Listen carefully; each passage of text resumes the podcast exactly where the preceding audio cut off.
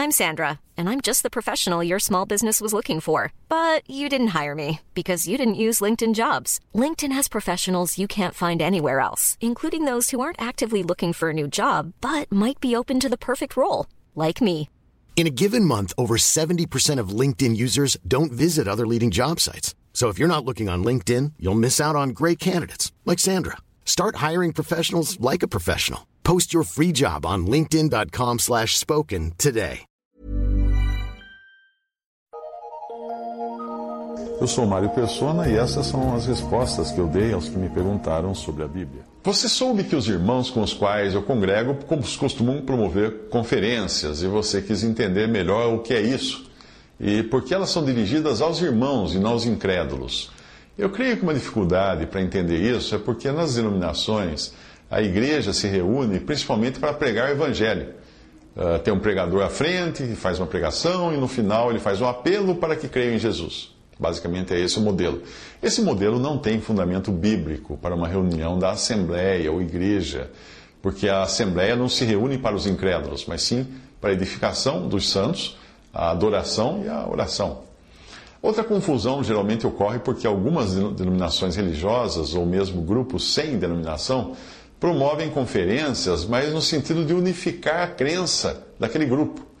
Nesse caso, a conferência é, seria então uma ação de cima para baixo, né, vinda do, da liderança, dos líderes clericais para os leigos. Quando a conferência não é apenas entre os líderes também, não é?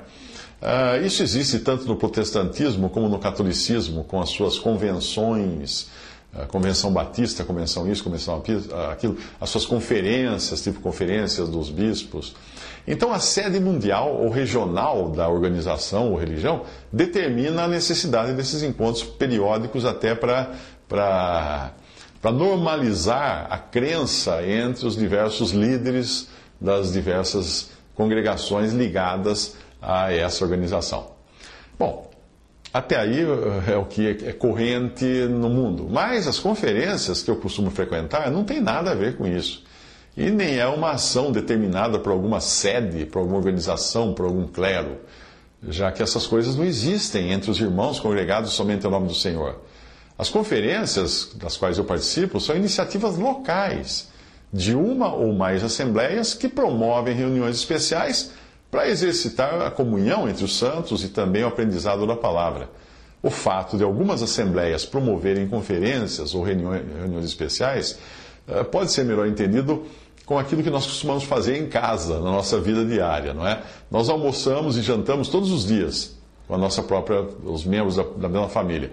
Mas numa, em um determinado momento do ano, nós convidamos todos os parentes para um almoço ou jantar, tanto para reencontrarmos aqueles que já conhecemos, ou para conhecermos os novos membros que nasceram ou foram acrescentados à família, como também para nós nos animarmos, encorajarmos mutuamente. É normal isso em toda a família. Assim é uma conferência entre os irmãos. Eventualmente, os irmãos da Assembleia que promove e recepciona os irmãos nessas conferências podem criar um programa que, além de incluir a ceia do Senhor, ministério da palavra por dois ou três e também as orações, uh, pode incluir também pregações para crentes e reuniões de estudo bíblico. Além disso, Pode-se também querer convidar alguns irmãos para pregar o Evangelho, dando assim oportunidade aos irmãos de convidarem amigos e parentes incrédulos para essas pregações e também permitir que nessas, nessas pregações os incrédulos venham ouvir o Evangelho. Aí é uma pregação do Evangelho, não é uma reunião da Assembleia, é uma reunião do irmão que prega o Evangelho. Alguns irmãos costumam gravar e publicar ou transmitir ao vivo essas pregações do Evangelho uh, voltadas aos incrédulos, fazendo isso em vídeo às vezes. Uh, mas, uh, na minha opinião, uma transmissão das reuniões da Assembleia, não tenho nada contra a transmissão da pregação do Evangelho, mas das reuniões da Assembleia, como ceia do Senhor, ministério, oração, uh, isso soaria um pouco estranho, porque são reuniões de um caráter mais íntimo, mais, mais reservado. A ceia do Senhor, por exemplo, não é celebrada para espectadores, e muito menos a reunião de oração. Não vamos orar para o mundo ver que estamos orando. Não. Ainda que as reuniões de ministério da palavra possam ser úteis para os que não estão congregados, e é por isso que elas costumam ser gravadas em áudio e distribuídas, transmiti-las em vídeo criaria alguns problemas, como a preocupação com a imagem da parte daquele que fala, ou mesmo constrangimento de alguns irmãos que poderiam deixar de falar ou de ministrar por, por se sentirem pouco confortáveis diante de uma câmera. Não é todo mundo que tem a, a, a facilidade de se comunicar diante de uma câmera. E ali aí teria que ter um que filmasse também, não é? Além disso, nós não devemos nos esquecer de que a fé vem pelo ouvir, não pelo ver ou pelo assistir. Não é a imagem que converte, mas é o que, o que é falado.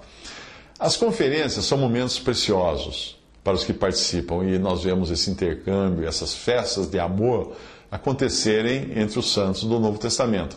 Mas no Antigo Testamento nós temos princípios que nos levam a apreciar também esses encontros. E é o caso de Neemias capítulo 8 Ali nós temos um bom exemplo de qual é o sentimento que impera quando os irmãos se reúnem em caráter extraordinário para se dedicarem à palavra e ao auxílio mútuo num evento como é uma conferência hoje de irmãos. Vamos à passagem de Neemias.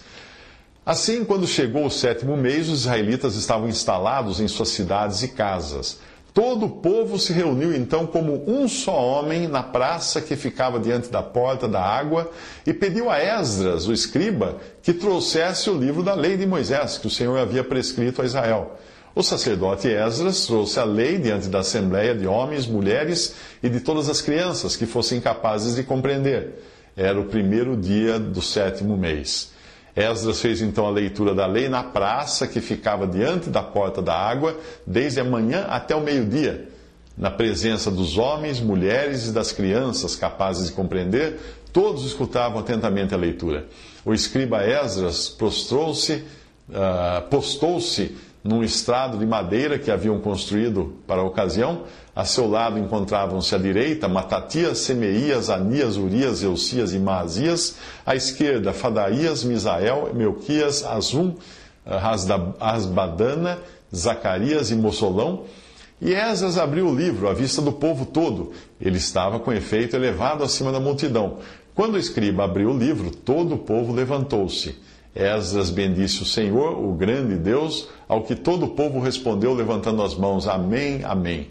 Depois inclinaram-se e prostraram-se diante do Senhor com a face por terra.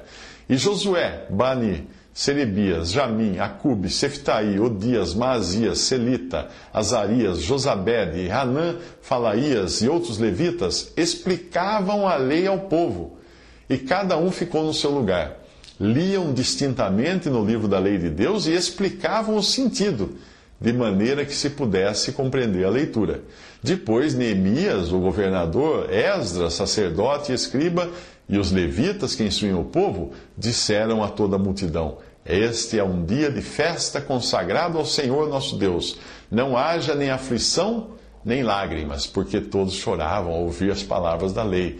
Neemias disse-lhes: Ide para as vossas casas, fazei um bom jantar, tomei bebida, tomai bebidas doces e reparti com aqueles que nada têm pronto, porque este dia é um dia de nosso de festa, consagrado ao nosso Senhor. Não haja tristeza, porque a alegria do Senhor será a vossa força. Os levitas acalmavam o povo. Calai-vos, diziam eles, este é um dia santo, não vos aflijais. E todo o povo se foi para beber e comer, dar porções aos pobres e entregar-se a grandes alegrias, porque haviam entendido o sentido das palavras que lhes foram explicadas.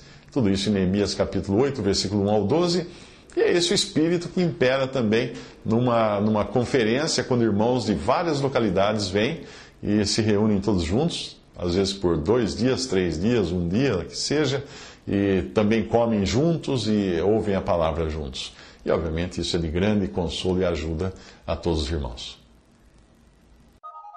Visite.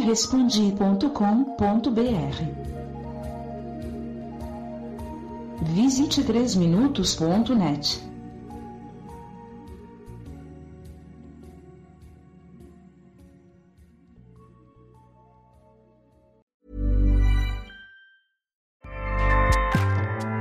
ACAST powers the world's best podcasts.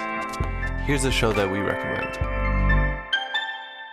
The Real Housewives is a guilty pleasure for most, but if you're looking to not feel guilty about that pleasure, tune in to Everything Iconic with me, Danny Pellegrino, where I break down all the messy moments and behind the scenes antics of Bravo's popular franchise. And on Everything Iconic, I also interview celebrity guests like Kelly Ripa, Kiki Palmer, Drew Barrymore, Cameron Diaz, and more about their guilty pleasures, their past work, and so much more. So if you're pop culture obsessed and find yourself watching way too much reality TV like me, tune in to Everything Iconic with Danny Pellegrino wherever you listen to podcasts. ACAST helps creators launch, grow, and monetize their podcasts everywhere. ACAST.com.